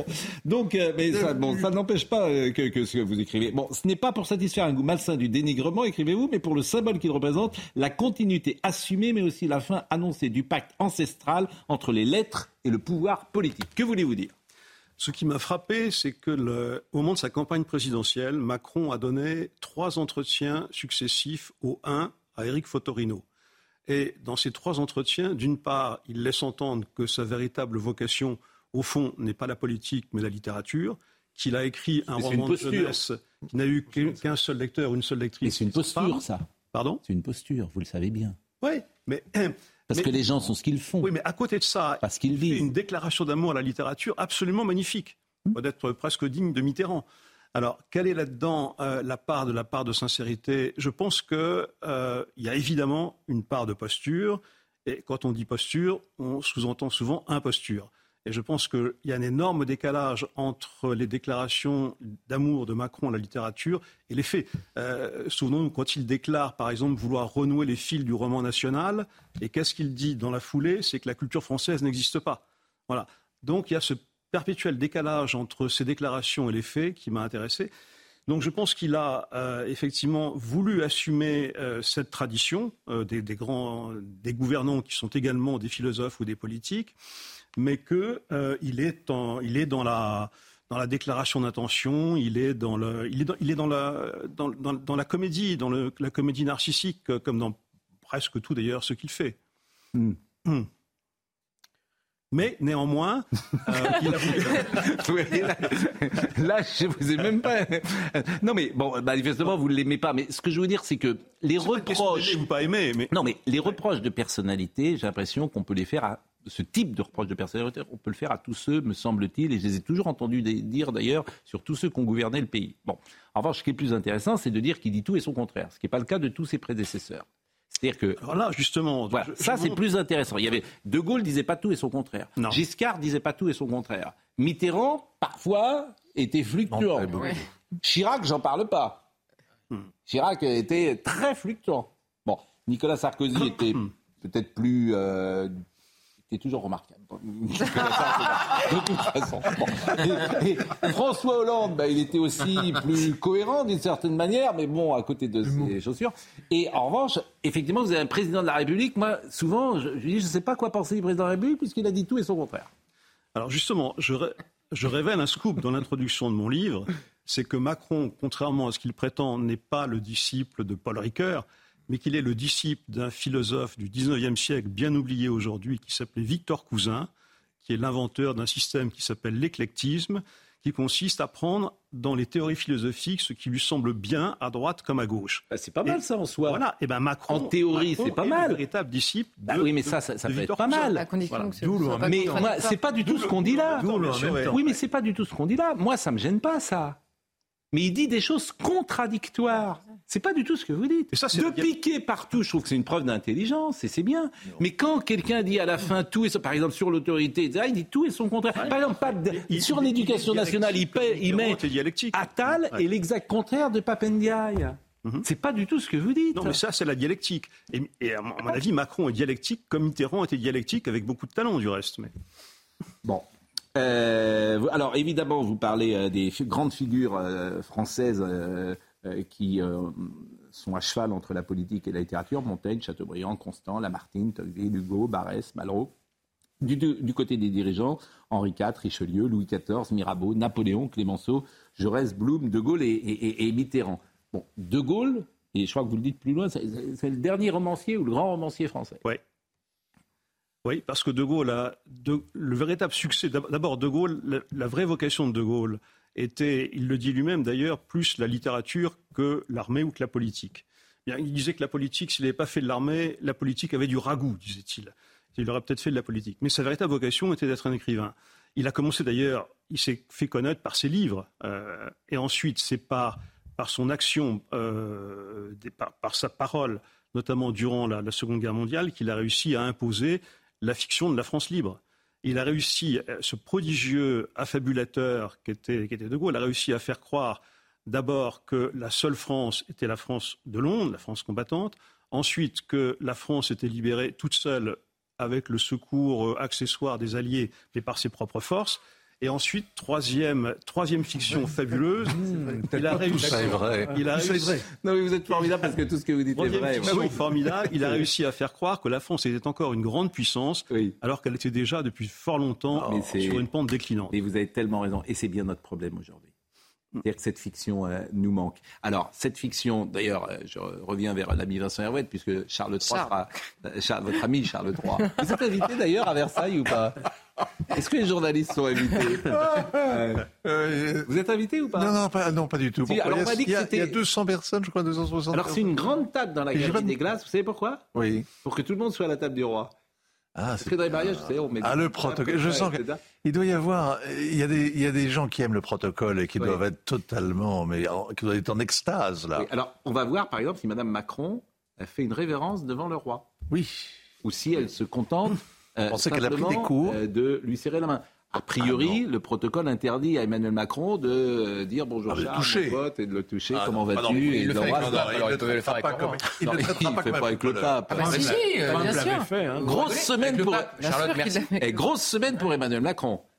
Euh, Charles III cette semaine, le pape. samedi, il manquerait plus qu'il vienne à l'heure des pros et il fera une semaine à Versailles. Il une semaine exceptionnelle. Ça bouge, ça bouge. Ça bouge. Oh oui, mais bon, qu'est-ce que vous m'avez pas répondu tout à l'heure vous n'avez pas répondu à quoi bah, Qu'est-ce qu'il vient faire Vous n'êtes pas capable de dire ce qu'il vient faire.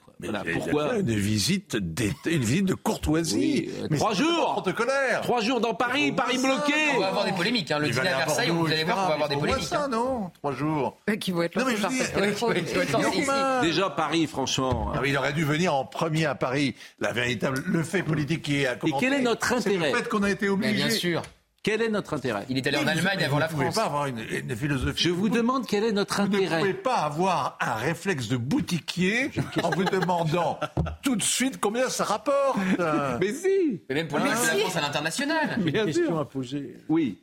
ah, vous savez que les Anglais vont rester nos voisins. Dans ah. cette somme que vous avez produite, est-ce qu'on peut dire qu'il y a au moins un vrai écrivain, auteur, qui, soit, pas, Charles III. qui est vraiment réussi à, une carrière politique comme Václav Havel, par exemple, à Prague. Hmm. Est-ce qu'en France, il y a un seul Georges Fenech n'était pas avec nous, en fait. Qui a changé l'histoire. Je vous en prie. Non, mais il faut redonner la parole. Bien sûr, je, vous en prie.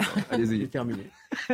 non, la, plupart des écrivains qui sont lancés dans la politique ont subi effectivement de grosses désillusions. Oui. Euh, et pour eux, ensuite, la littérature a été la consolation des déboires qu'ils ont éprouvés quand ils ont exercé le pouvoir. Euh, Chateaubriand sur le plan de politique, c'était plutôt une catastrophe. Euh, Lamartine, ça n'a pas été non plus très très brillant. Tocqueville, euh, Tocqueville, il a été un des eh premiers ministre de la Seconde République, mais son action n'a pas été terrible. Peut-être Malraux, on peut dire, peut-être Malraux. Alors Malraux, oui, mm. Malraux a laissé effectivement plus une trace, effectivement, mm. dans l'histoire peut-être. Bon, euh, Sainte-Beuve faisait remarquer, alors euh, le nom d'écrivain proprement dit, puisque manifestement ça n'intéressait pas du tout que je parle de Charles III avec euh, Vincent Hervouet. Charles III a le droit de venir en France. Non mais vous avez l'histoire. Vous êtes interrogé tout à l'heure que vous preniez le pouvoir sur ce plateau ne me dérange pas du tout. Ben, vous l'avez pas pris pendant 40 ans en politique, donc vous vous vengez ici je me rattrape là maintenant avec. On peut même demander l'asile politique en France. C'est extraordinaire. Vous vous interrogez pourquoi il vient en France. Mais oui. Quand même euh, l'entente cordiale depuis toujours. Oui, bien sûr, l'entente cordiale. Euh, il ne peut pas y avoir que des migrants. Non. non, non, s'il vous plaît. Il vient avec son épouse, euh, Camilla? Oui, avec celle-là. Oui, oui, bien sûr, il vient avec Camilla. non, non, alors là, franchement, là, c'est shocking. Là, je demande des excuses à tout le royaume. Franchement. La visite d'État est annulée. La visite d'État est annulée. Non. Non, mais Ce monsieur n'est pas représentatif des Français. Ce crime. Voilà. Les crimes, de lèse-majesté. Non, non. Ce monsieur n'est pas représentatif des Français. Surtout que l'Angleterre. Mais vient avec son épouse. Mais oui, bien sûr. Vous posez des questions dont vous connaissez les réponses. Mais... Vous n'avez pas été élevé chez les jésuites. Ça fait 40 ans. D'abord, les Anglais. Vous êtes un agent provocateur sur ce plateau. D'abord, euh, Laetitia Strauch-Bonnard nous rappelait vendredi avec justesse combien les Anglais sont civilisés combien les Anglais ah sont bien élevés, combien les, Anglais euh, savent se tenir, voilà, avec une courtoisie, euh, anglaise. Elle trouvait nos politiques plus vulgaires. Euh, Exactement. Elle a raison, bien sûr. Exactement. Bah justement, euh, nous sommes avec. Le son de maintien venant de vous. va droit au château. Retournez dans votre château. Bruno de Cessol est avec nous ce matin. Le sceptre et la plume. Et joli. Et joli, parce que Sainte-Beuve. Alors, il y a deux. Bon, Sainte-Beuve et Saint-Simon. Est-ce que Saint-Simon est un homme politique non, oui, quoi, c'est un, écrivain, il reste dans ah, l'histoire. Saint-Simon a voulu jouer un rôle oui. la région, n'a jamais pu. Ben voilà, il n'a jamais pu le jouer, effectivement. on est d'accord, parce que c'est quand même deux, c'est même deux cerveaux complètement incompatibles. Il y en a un qui, écrit dans la réflexion, qui est un artiste, et puis l'autre qui est dans l'action. Saint-Simon était un fondamentaliste. Il, voulait, il voulait restaurer la France en revenant aux valeurs fondamentales du pays, qui était pour lui la féodalité. Voilà. Oui. Bah, écoutez, déjà, légèrement un peu trompé d'époque. Sa montre était tantôt en avance, tantôt en retard. Bon, le nom d'écrivain proprement dit continue d'appartenir à ceux qui, de propos délibérés, choisissent un sujet, s'y appliquent avec art, savent exprimer même ceux qu'ils n'ont pas vu, se mettent à la place des autres et en revêtent le rôle, font de leur plume et de leur talent ce qu'ils veulent. Les autres, les hommes d'action, qui traitent de leurs affaires, ne sont écrivains que d'occasion et par nécessité. Ils écrivent comme ils peuvent et comme cela leur vient, ils ont leur bonne fortune. D'abord, c'est magnifiquement écrit et c'est d'une très grande intelligence, une grande perspicacité. Oui, vous dites oui, vous avez raison. C'est vous qui avez écrit, mais c'est vrai que c'est formidable. c'est formidable ce Bien vu.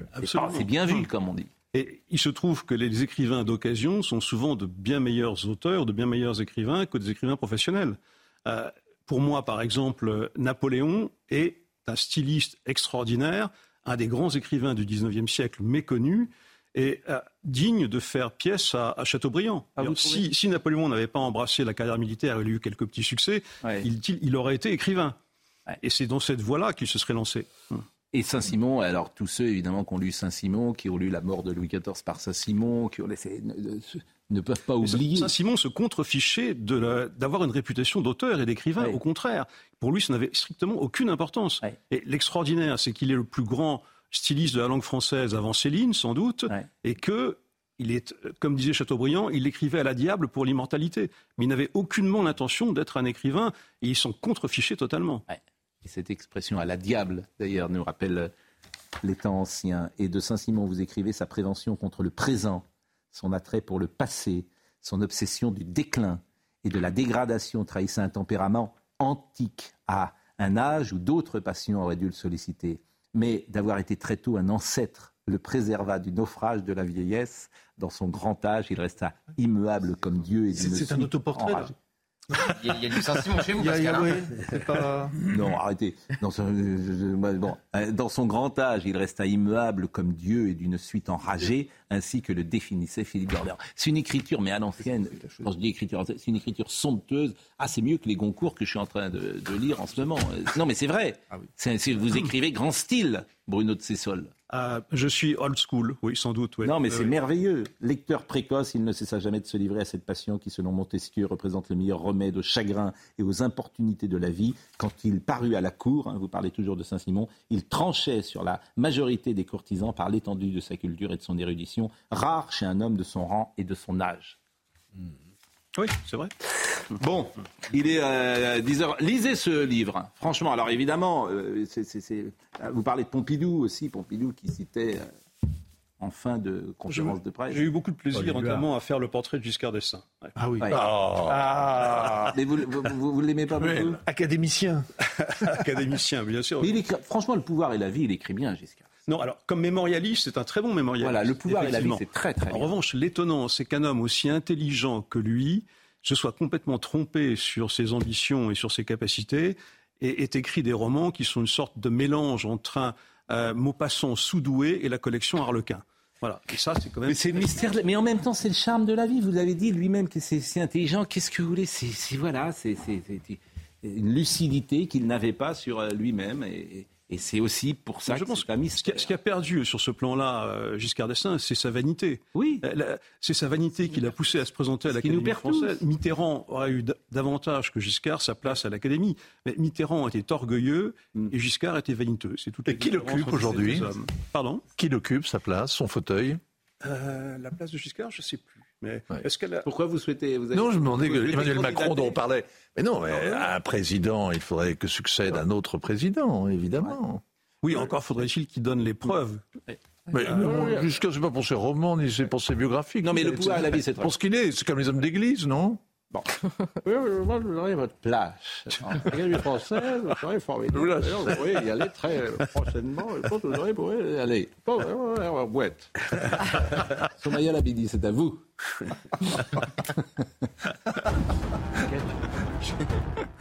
grosse frayeur pour les passagers. Le conducteur d'un tramway ce week-end en pleine rue à Nantes. Euh, quatre hommes cagoulés à scooter sont montés dans une rame sur leur engin en marche, puis ont tiré avec un pistolet airsoft sur le tramway quand ce dernier repartait. Les impacts de balles ont brisé la vitre du conducteur, toutefois pas de blessés à déplorer dans cet incident. Et les images de vidéosurveillance sont en cours d'analyse pour tenter de retrouver les auteurs. Dans le reste de l'actualité, le RN ne plie pas. Interrogé sur notre antenne ce matin par Sonia Mabrouk, Jordan Bardella ne veut pas de répartition européenne des migrants. Euh, même son de cloche du côté des républicains, il ne faut en aucun cas les accueillir et encore moins les répartir sur le sol, le territoire européen. Je m'y oppose totalement, a déclaré le chef du parti, Éric Ciotti, chez nos confrères d'RTL. Et puis un chapeau iconique de la légende Michael Jackson vendu aux enchères, ce fedora lancé dans la foule lors d'un concert en 83 par l'artiste euh, juste avant d'exécuter pour la toute première fois son moonwalk euh, sera mis en vente à Paris le 26 septembre, 26 septembre prochain.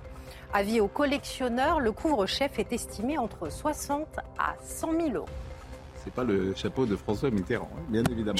Sur Victor Hugo, vous écrivez, on terminera comme ça, pour le meilleur et parfois le pire. Il a incarné, incarne toujours une certaine image de la France, grande, généreuse, émancipatrice, porte-parole des humiliés, porte-drapeau de la liberté, de l'égalité, de la fraternité. Bref, la France mythique de la Révolution de 1789 et de la Déclaration des droits de l'homme. C'est un c'est un livre formidable parce que d'abord c'est un livre très accessible, facile à lire, merveilleusement écrit, qui donne du plaisir au lecteur, et ça c'est merveilleux, et puis qui est un parcours dans l'histoire de France avec Montaigne, Henri IV, Richelieu, Louis XIV, Saint-Simon, Mirabeau, Saint-Just, etc. Ça fait vraiment euh, le charme de cette émission, c'est de pouvoir recevoir des gens comme vous, Vraiment, parce que j'espère qu'on vous verra beaucoup. Euh, j'en suis pas sûr d'ailleurs qu'on vous invite partout. Hein, parce que je connais. Le problème, c'est que ce livre est trop gros. Oui, puis table bancale, voilà. Trop, trop cultivé, trop intelligent pour peut-être d'autres. Mais en, tout cas, euh, euh, vraiment, lisez ce livre, achetez ce livre. Je l'ai, j'ai pas tout lu, pour tout vous dire, parce qu'on peut aussi le parcourir, bien évidemment, mm. et c'est comme ça. Et les pages que j'ai lues sont absolument euh, formidables, et ce plaisir de lecture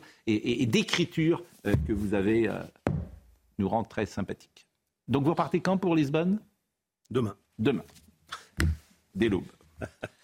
Euh, je remercie euh, Laurent Capra qui était à la réalisation, Guillaume qui était à la vision, euh, Guillaume aussi qui était au son, Marine Lançon qui était avec nous, et bien avec nous ce matin, Tancred Guillotel, bien sûr, et, toutes les émissions sont à retrouver sur cnews.fr. Jean-Marc Morandini dans une seconde. vous nous donnerez des nouvelles de Charles III, vous revenez cette semaine? Le monsieur te demande, c'est bon. bon. Je l'espère. Euh, en tout cas, et euh, rendez-vous ce soir.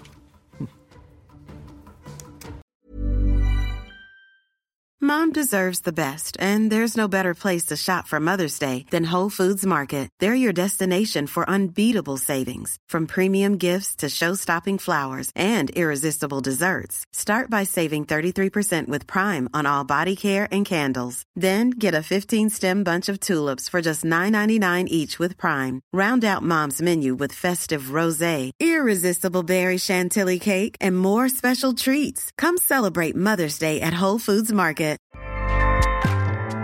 ACAST powers the world's best podcasts.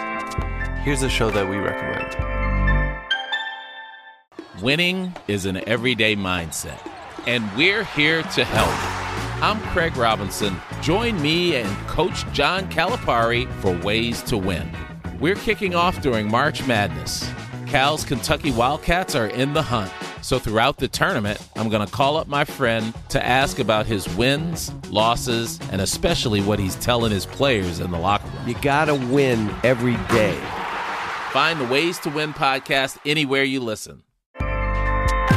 ACAST helps creators launch, grow, and monetize their podcasts everywhere. ACAST.com.